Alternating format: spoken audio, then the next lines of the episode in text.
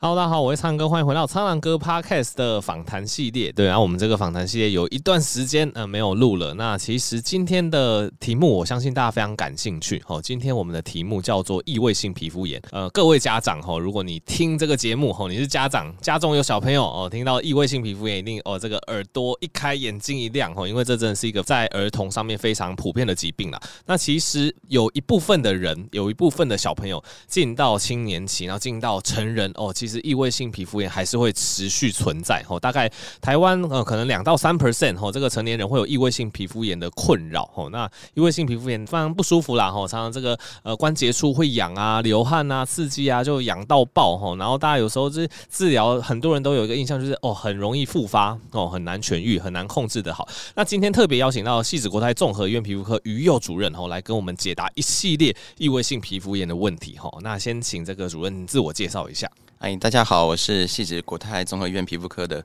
于佑主任。那我本身呢是这个皮肤科医生。那因为我之前有在美国呢做小儿皮肤的特别的一年的进修哈，所以在这个异位性皮肤炎跟儿童的皮肤部分有特别的琢磨。这样，OK，好，谢谢于主任的介绍。那首先先请教于主任哈，很多家长都会问说啊，到底什么是异位性皮肤炎？是一个怎么样的一个疾病？这个异位性皮肤炎呢是一个慢性反复哈。长期的一个皮肤的疾患，那有一部分的人他是会有这些家族遗传的过敏性的疾病哈，包括说过敏性的鼻炎呐、气喘呐，然后季节性的这个角结膜炎呐、干燥热啊这些事情哈。然后呢，它本身呢其实有一些特定好发的地方哦，比如说像小朋友 baby 的时候，它就是在脸部哦，像是口水疹的呈现方式。那到了再大一点的小孩，可能四肢就会比较明显。那再大一点点的孩子，他在这个手肘啊、膝盖窝啊这些皮肤屈侧的地方会特别特别的明显。那到了成年期，有的病人还是会进展到成年期哦。那他可能局限在手部或者眼睛四周哈，这些是常见的这些位置这样子。那目前大概其实，在欧美先进国家，大概百分之二十到三十的孩子呢，其实都有异位性皮肤炎。那台湾其实也逐年在增加，慢慢接近这个。追上这些先进国家的脚步，那等于说，其实三四个人里面就会有一个有异位性皮肤炎，那所以这非常非常的普遍啊。OK，其实算是比例非常的高啦，一个班级上面哦，可能三十个人，然后这样算起来个十十来个就都有异位性皮肤炎的状况。那当然，每个孩子或者是每个人他的症状可能有些呃比较严重哦，有些比较轻微，所以其实异位性皮肤炎应该算是一个蛮大的一个光谱。那接下来我请问这个于医师吼，那我们到底要怎么说？哎，那这个到底是轻度、中度还是重度呢？对，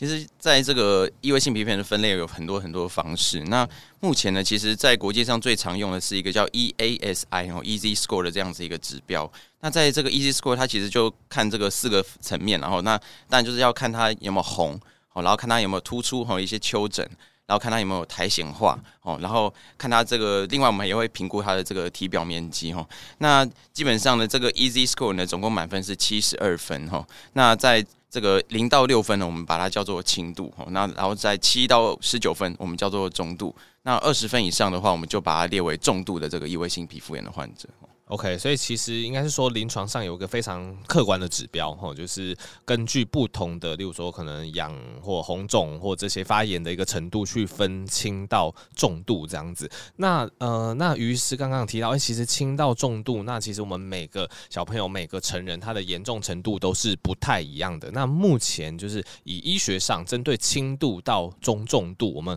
个别有哪些算是有效的治疗方式，可以给听众参考？通常最轻度的患者，有时候真的就是如意哈，一些保湿的东西擦一擦哈，那其实就可以大幅的缓解。那稍微再严重一点点的时候，我们当然就要用到一些外用的药物。那这个外用药物的部分就分成类固醇跟非类固醇两种。那大部分的我们当然还是会先从哈这个 CP 值比较高、比较便宜一点的类固醇开始尝试。那但真的如果是反复发作哈，然后又呃，我们也。有些特别敏感的部位，我们不希望长期一直使用类固醇的话，那我们可以在这些地方呢使用一些外用的非类固醇的一些药物哈，像是我们叫所谓的钙条磷酸酶抑制剂哈，很长的名字哈。嗯、那这一类的药物，那其实可以部分的去取代这些类固醇哈。那真的比较严重严重的患者，到中重度的患者，我们可能就需要一些其他的药物，比如说我们可以用到一些口服的免疫调节的一些药物哈。那或者说可以用紫外线的照光治疗，这个你在皮肤科可以做一些进行。是那真的以上效果都不太够的话，我们就可以考虑到，嘿，可以使用现现在最新的一些生物制剂啊，或是口服的小分子的标靶药物哈，这些都可以纳入治疗哈。不过，真的在像口服的小分子药物，目前都还没有纳入健保哈，所以就比较可惜一点点。OK，那因为刚刚有提到一系列的治疗方式，那这边我等于是帮呃病友或者是家长稍微询问一下，就应该算是诊间也常常遇到的问题。那第一个问题就是很多人会问说，诶、欸，为什么异位性皮肤炎擦乳液会有效？就是为什么保湿对一个皮肤的发炎是有效？因为大家听到异位性皮肤炎就会说湿疹，然后大家听到湿疹就说啊，我这皮肤太湿啊，为什么我还要擦保湿？对，这个哈，我觉得可能是一个。这个在医学上已经争议蛮久了，因为湿疹这个这个词其实是有点像西医去借中医的一个概念哈。对，所以因为它叫 eczema 嘛，所以在希腊呢，他们那个 eczema 嘛是 eczema 是那个 bubble 就是起泡的意思。但某些种类的这个皮肤炎或者湿疹，它确实可以糜烂或者起泡，但是有时候它就是以干燥的方式来呈现。所以其实只要皮肤发炎，我们都可以叫做湿疹，这个是一个很广泛的名词。OK，对啊，那基本上我们会觉得说。为什么要做这个保湿啊？因为在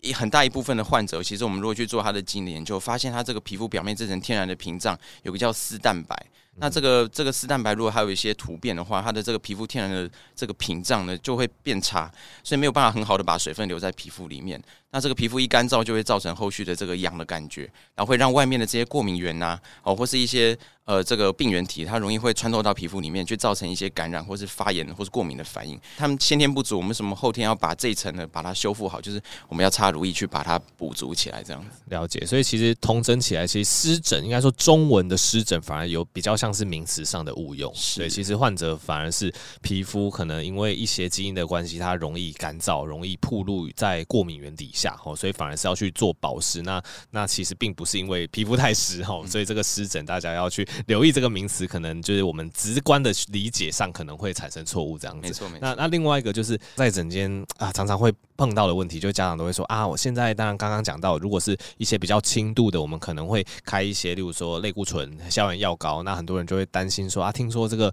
类固醇哎副作用很多啊啊，结果医生又叫我擦这个类固醇药膏，有些就说啊，那我有点怕，我不要擦好了，但是反而。控制不好，那主任怎么看待这样子的一个状况？我先说我自己小时候有异位性皮肤炎，然后我自己现在两个女儿也都有异位性皮肤炎，是因为这个东西真的是很不很大一部分是基因的问题。那类固醇等于是说我们从小的日常啊，那这个类固醇它是这样子，就是说你该用的时候还是得用，因为它发炎的时候你如果不控制它，它就是养抓养抓这个恶性循环就会一直。一直火会越烧越旺，越烧越大。那我们要怎么样去把这个不好的循环打断？你还是会需要一些介入。但是类固醇呢，当然有它的副作用。比如说，我们同一个位置如果长期擦太强的类固醇，擦久了，皮肤可能会萎缩啦，可能会变薄啦，会长血丝啦，哦，可能会有一些毛发的生出来，这都有可能的哈。所以说，为了杜绝这些长期的副作用，在某些比较敏感的部位，我们会建议说，可以使用一些非类固醇的药物，尝试去取代，但不会总是成功。因为非类固醇的药，它的效度其实只只等于中弱性的一个外用类固醇的一个效果。所以真的真的很严重的时候，你还是得用一个外用类固醇，用比较强效的去压制它。但是如果状况比较好的时候，我们通常就会降阶，然后把它换成比较中弱效类固醇，或是用非类固醇的药物去控制。但反复反复来还是一直纠结的话，那我们会跟患者说，不好意思，你可能用外用外用药物是没有办法完全控制，可能要进阶到下一个阶段。哦，比如说照光啦，或是这个口服药啦，或者甚至生物制剂这样子。了解，所以应该是说，其实医生也会针对不同的部位、不同的严重度去挑选适合的类固醇啦。因为很多民众可能也不知道，类固醇其实，比如说有分级哦，从最低的最轻度的到最高度的，其实它它是有分所谓的强弱性的。呃，如果说真的不是说非常严重、非常长期的使用，大家都不不太需要担心啊。反而是常常抓去影响可能孩童或自己的一些注意力啊、一些学习，我觉得那个反而会。整整体的冲击面会是更大的，没错没错，就是这样子。OK，那刚刚主任有提到说，哎，其实如果说真的严重到一定程度哈，那擦再强的类固醇或怎么样都控制的不是很好，可能要开始尝试比较新型的治疗。那刚刚有提到一个就是生物制剂的部分，那想要请问主任，目前是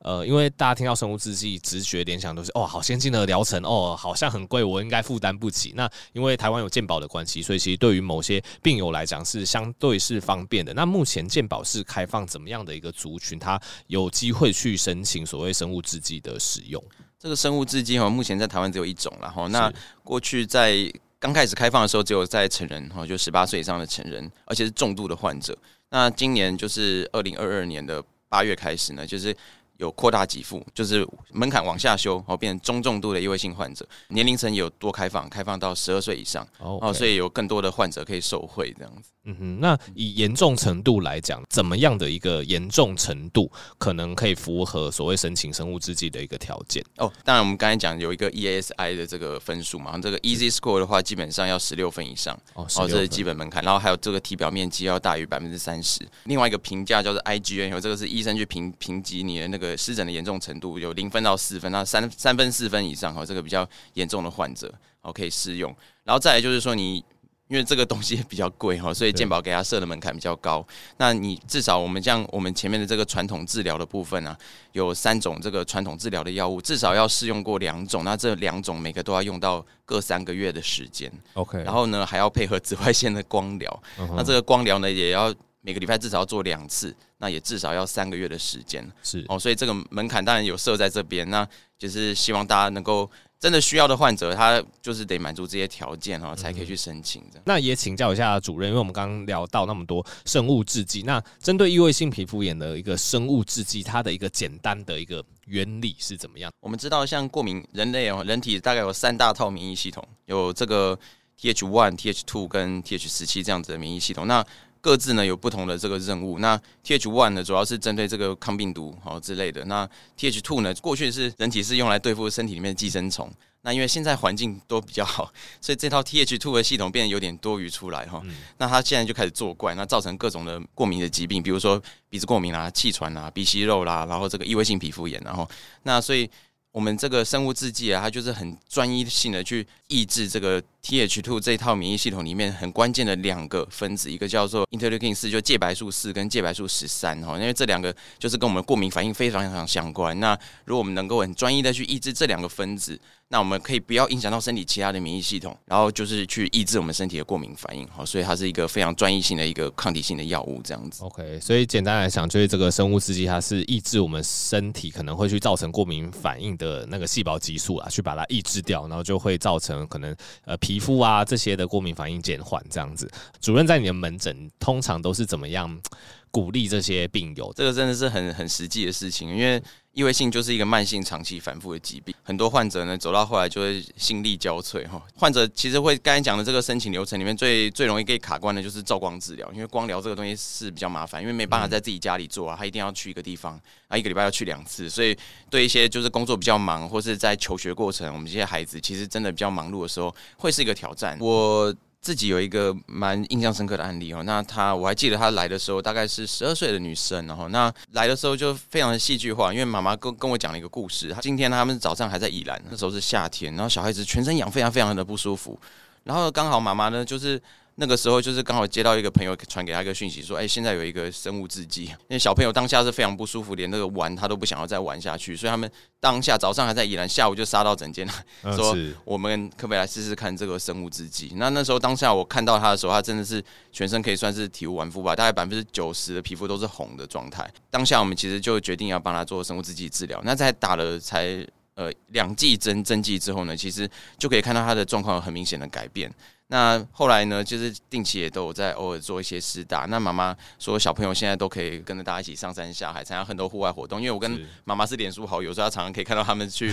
上山下海，去参加露营啊、潜水啦。现在都可以完完全全去参加这些活动，就皮肤状况非常稳定这样子。对，我觉得他整个人生就是改变这样子。OK，哇，这个其实像这一类慢性疾病，如果说真的控制的很很好，对于生活品质没有影响的话，就对于病友或对家长来讲都是非常欣慰的事情。是是是。那有些人也会疑问说，健保中。有有几副生物制剂，那他自己很严重，他很开心可以用。但是假设真的完成第一次的疗程，假设又很不幸又复发，还怎样？那是不是健宝就不给付了？还是健宝其实还是可以有这方面的支持？以目前的规范，就是说你如果申请下来一次呢，它是给你一年的疗程，然后那一年完之后，当然要重新评估，因为健保资源毕竟是有限的。对，那会请你先先暂停一下。那暂停之后，如果你有一个复发，比如说你的这个疾病程度有百分之五十的复发，啊，或是刚才讲的这个 EASI 分数又冲到十六分以上了，那其实是可以再申请的。那中中间不需要再经过刚才讲的那个。繁琐的门槛，所以只要就是有达到这样子复发的一个分数跟这个程度，我们就可以再申请这样子。OK，了解。所以看起来，其实目前不管是武器上或者是健保给付上，对异位性皮肤炎的患者都是越来越友善。吼，那最后就是请呃这个于医师给我们这个听众吼或患者给予一些日常保健的建议。吼，其实哦，这个异位性皮肤炎的皮肤真的很宝贝，我都开玩笑跟患者说这是贵妇病啊，反正你就是呢。不能太干，不能太湿，不能太冷，不能太热，是 四季要恒温啊。所以其实除了保湿是非常非常重要嘛。那其实像夏天如果流汗的话，也要擦干啊。就是不能太湿，不能太干。然后这个冬天呢，就是也不能穿太多衣服，因为一热起来又会又会痒。饮食的部分，有的人会对一些东西敏感，有些人不会，所以这个不是一体适用的。那还是要自己去抓到自己的一个脉络才行。好，然后还有就是现在做防疫嘛，大家都很认真要做清洁，那你可能要挑一些比较温和的洗剂，不能用太强的，不然。有时候你的皮肤的表面屏障很快就会被破坏掉，又会复发，这样。就是要那个平衡点要抓得很好，所以是不管是病友们还是家长们，常常都是蛮蛮蛮蛮辛苦的，是不是必须这么说这样子？OK，那今天非常谢谢于祐主任给我们给我们带来这么多这个异位性皮肤炎相关的内容。那我想，其实异位性皮肤炎真的在孩童族群的盛行率非常的高了哈。那当然一部分到成人哈一样有这个异位性皮肤炎的问题。那我想呃结论刚刚有稍微提过，其实目前武器越来越多种哈。那其实健保给付的呃政策跟制度对于病友来讲也是越来越友善。那再次谢谢于主任。那喜欢我的频道就记得持续订阅，那可以追踪苍哥的医学天地这个 YouTube 频道哈。我们就下集再。再见，大家拜拜，拜。